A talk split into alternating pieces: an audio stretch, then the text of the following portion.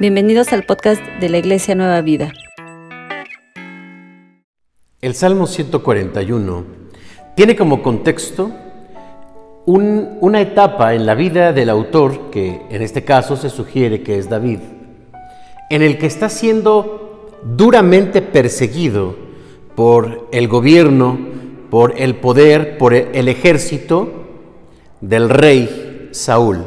Él está entonces escondido, él está vagando, él está huyendo para salvar su vida.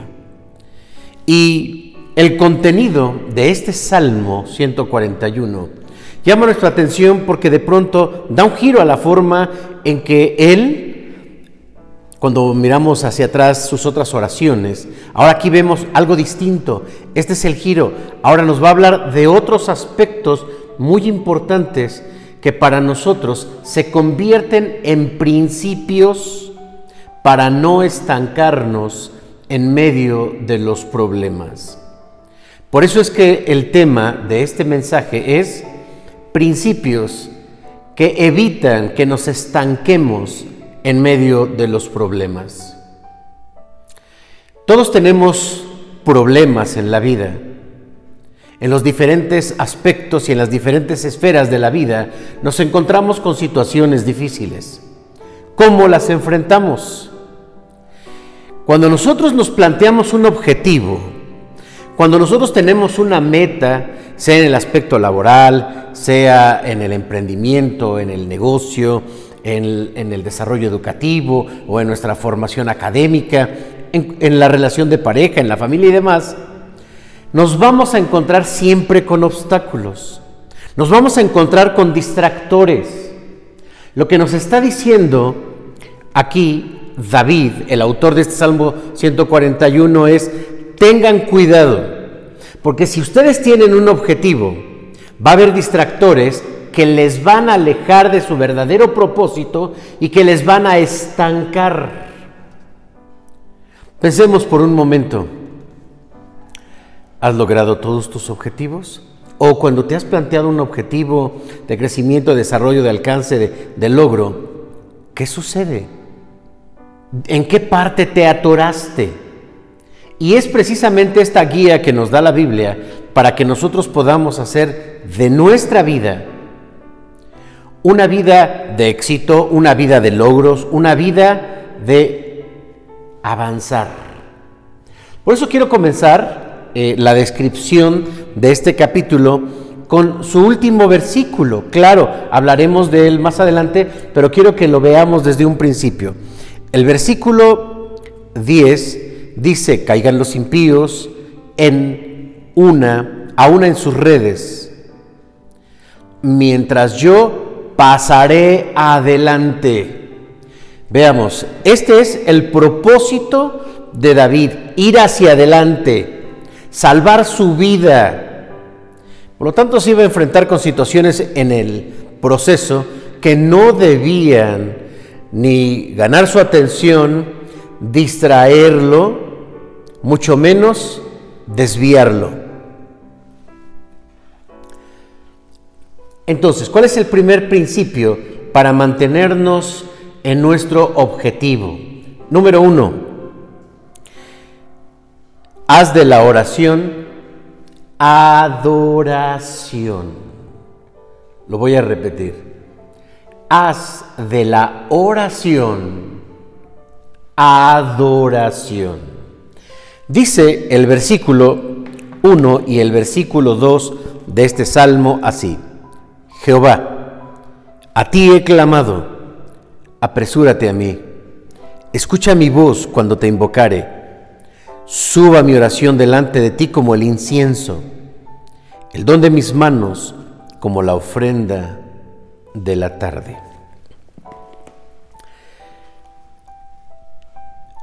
orar o pedirle a Dios se ha convertido en nuestros días una práctica muy cotidiana. Cuando llegamos a conocer del Evangelio, cuando llegamos a conocer de la Biblia, Entendemos que la oración también es una forma en la que hablamos con Dios. Es una forma en que le podemos platicar nuestros problemas. déjenme mencionar que este tipo de oración es como una forma solo superficial de la oración. Esto es como ora toda la gente. La gente le pide a Dios cuando tiene un problema. La gente le pide a Dios cuando se siente mal. La gente le pide a Dios solo cuando está ansiosa, tiene una dificultad, tiene una enfermedad, pero nada más. Una vez que pasa esa etapa, eh, disminuye la necesidad de buscar a Dios en la oración y dejan de orar. David, David se da cuenta que esta forma tan superficial de orar no es la que él necesita, no es la que él requiere. Así que él nos muestra que hay otra forma de ver la oración. Y esa otra forma de ver la oración es en la adoración. Hay dos imágenes que hacen referencia a la oración comparándola con la adoración. Miren, en el versículo 2 dice, Jehová, suba mi oración delante de ti, pero que suba como el incienso. El don de mis manos como la ofrenda de la tarde. Hace una referencia muy clara hacia el tabernáculo. El tabernáculo usaba del incienso en la adoración las ofrendas, cuando se levantaban las manos, cuando se ofrecía una ofrenda a Dios. En la Biblia también leemos en el libro de Apocalipsis que la oración es como el incienso para Dios. La oración le agrada a Dios, crea un ambiente agradable para Dios. La oración a Dios le hace sentir como cuando nosotros nos sentimos bien al oler algún aroma muy rico.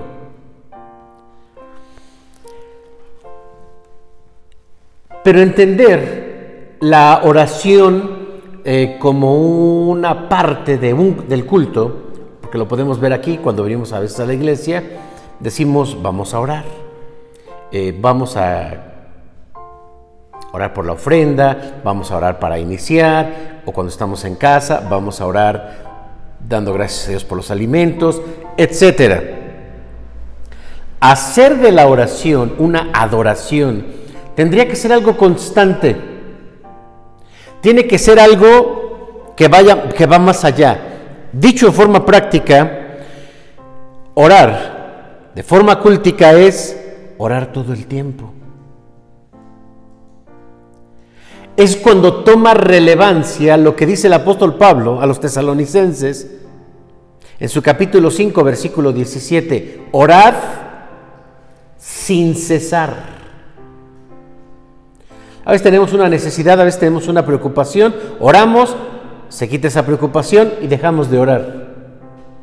¿Cuándo fue la última vez que tú oraste candentemente ¿Cuándo fue la última vez que tú estuviste allí orando porque tu necesidad era tan grande que te movía a orar e incluso a pedirle a otros que oraran contigo? Una de las características también del incienso era que debía ser muy puro. Así lo dice en la Biblia. El incienso debía ser muy puro libre de otros aromas o de otros elementos o de otras hierbas o de otros componentes que pudieran alterar la calidad de su aroma. De la misma manera, limpiar la oración hace referencia a concentrarnos en la oración y quitar de ella todo aquello que lo contamina. Hay oraciones que no son agradables delante de Dios. La Biblia lo dice. Vosotros pedís, pero pedís mal, por eso no reciben. Necesitamos también orar con, con una congruencia de fe. El modelo de oración que nosotros hemos aprendido está contenido en Mateo capítulo 6, el Padre nuestro. Y ahí también encontramos una guía de oración. En esta guía nosotros aprendemos que para orar debemos primero adorar. Padre nuestro que estás en los cielos, santificado sea tu nombre, veamos tu reino. Dos, que nosotros también debemos ser agradecidos. Tres, que debemos perdonar a los que nos ofenden. Y también pedirle, danos hoy nuestro pan cotidiano. Y cuando hablamos de nuestras necesidades, también deben ser conforme a las promesas que nos da la Biblia. Dios nunca ha prometido que todo lo que le pidamos no lo va a conceder. Nosotros aprendemos que le pedimos de acuerdo a su voluntad, de acuerdo a su misericordia. David muchas veces pidió en sus oraciones venganza, que los otros caigan, que a los otros les vaya mal. Pero Dios contestaba eso. ¿Hasta dónde nosotros tenemos un conocimiento de un Dios de amor? El enojado tal vez puede ser yo, no Dios. El entristecido tal vez sea yo, no Dios. Dios no se va a sumar a nuestras emociones para darle seguimiento a nuestras peticiones. El, el, segundo principio, entonces, nuestro primer principio es, haz de la oración adoración. Ora siempre, ora limpia tu oración. Hazlo de acuerdo a la voluntad del Padre. Pero veamos este segundo, eh, porque si bien es cierto, son obstáculos cuando la gente no ve resuelto su problema o ve que Dios no le respondió en su petición, simplemente dejan de, de creer en Dios, se estancaron. Pero en segundo lugar, el segundo principio es no permitas que tus palabras te destruyan. Versículo 3. Pon guarda a mi boca, oh Jehová, dice el salmista. Pon guarda a mi boca. Guarda la puerta de mis labios. El problema como tal no es la boca. El problema real es lo que puede salir de la boca. Jesús mismo lo dijo, no contamina al hombre lo que entra por su boca, contamina al hombre lo que sale de su boca. Santiago, cuando hace eh, la comparación de no se puede eh, con la misma boca bendecir a Dios y con la misma boca maldecir al hermano. Hay que tener mucho cuidado entonces al entender esto. De la abundancia del corazón, dijo Jesús, habla la boca. Pero, ¿qué sale de la boca? ¿Qué sale de la boca? Hablemos en términos de expresión. Quejas. Quejas. Lo primero que puede salir de una mente negativa, de un corazón negativo, de un corazón irresponsable, son quejas. La gente que no está a gusto en su trabajo se queja de los compañeros, se queja de sus patrones. La gente que no está a gusto en su casa se queja de sus padres, se queja de los demás. Quejas. Las quejas son expresiones de frustración, porque no sabemos cómo actuar, porque no sabemos resolver. Hay otra cosa que también sale de la boca y son chismes. Y los chismes, lo único que nos hacen o que nos, eh, nos llevan a hacer es a hablar mal de los demás, incluso a difamar a los demás. Tercero, autorreproches. ¿Sí? También la falta de autoconfianza nos hace pensar y nos hace hablar y decir que tal vez no somos buenos, estamos haciendo las cosas mal, eh, que algo no vale la pena, etc. Pero también hay palabras de, de autodestrucción. Dice la Biblia que la vida y la muerte, el poder de la vida y la muerte están en la boca. No merezco, mejor me muero. Han sido obstáculos no superados. Cuando se abre la boca, hay que tener mucho cuidado. Es evidente que también es una expresión del pensamiento. Van relacionadas, pero cuando nosotros decimos las cosas, las creamos, las creamos. Y otra cosa que puede salir también de nuestra boca son las maldiciones. Claro, maldiciones, ofensas hacia las otras personas. Y esto destruye no solamente el mundo espiritual de la persona, también el nuestro. Por lo tanto, debemos cuidar nuestra boca. ¿A qué se refería entonces David? Pon guarda a mi boca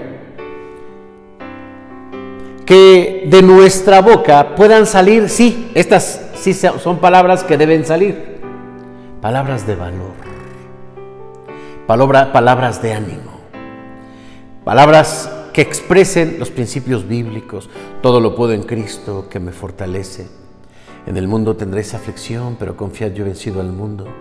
Es que, que yo estoy contigo todos los días hasta el fin del mundo. No temas ni desmayas, porque Jehová tu Dios estará contigo a donde quiera que vayas, etcétera. Son palabras de Dios. Palabras que deben salir también son de agradecimiento, aún en medio de la dificultad, aún en medio de la dificultad. Y, dijo el Señor Jesús, ¿qué hacer cuando alguien te maldice? Bendice. Cuando alguien te está haciendo algo malo, bendice, bendice, bendice, bendice.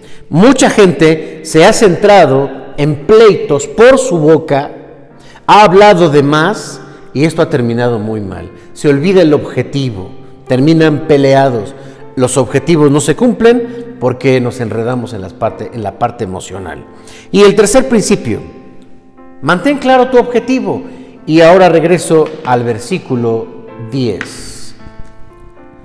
Señor, te encargo, a ti te encargo, que pase todo esto que acabamos de leer mientras yo, yo pasaré adelante. El objetivo en todo momento es muy importante. Porque fácilmente se puede perder el objetivo. El objetivo de David no era pelear con la gente. Bueno, pero la gente quería pelear con él. Bueno, ese será el objetivo de la gente, pero no era el objetivo de David.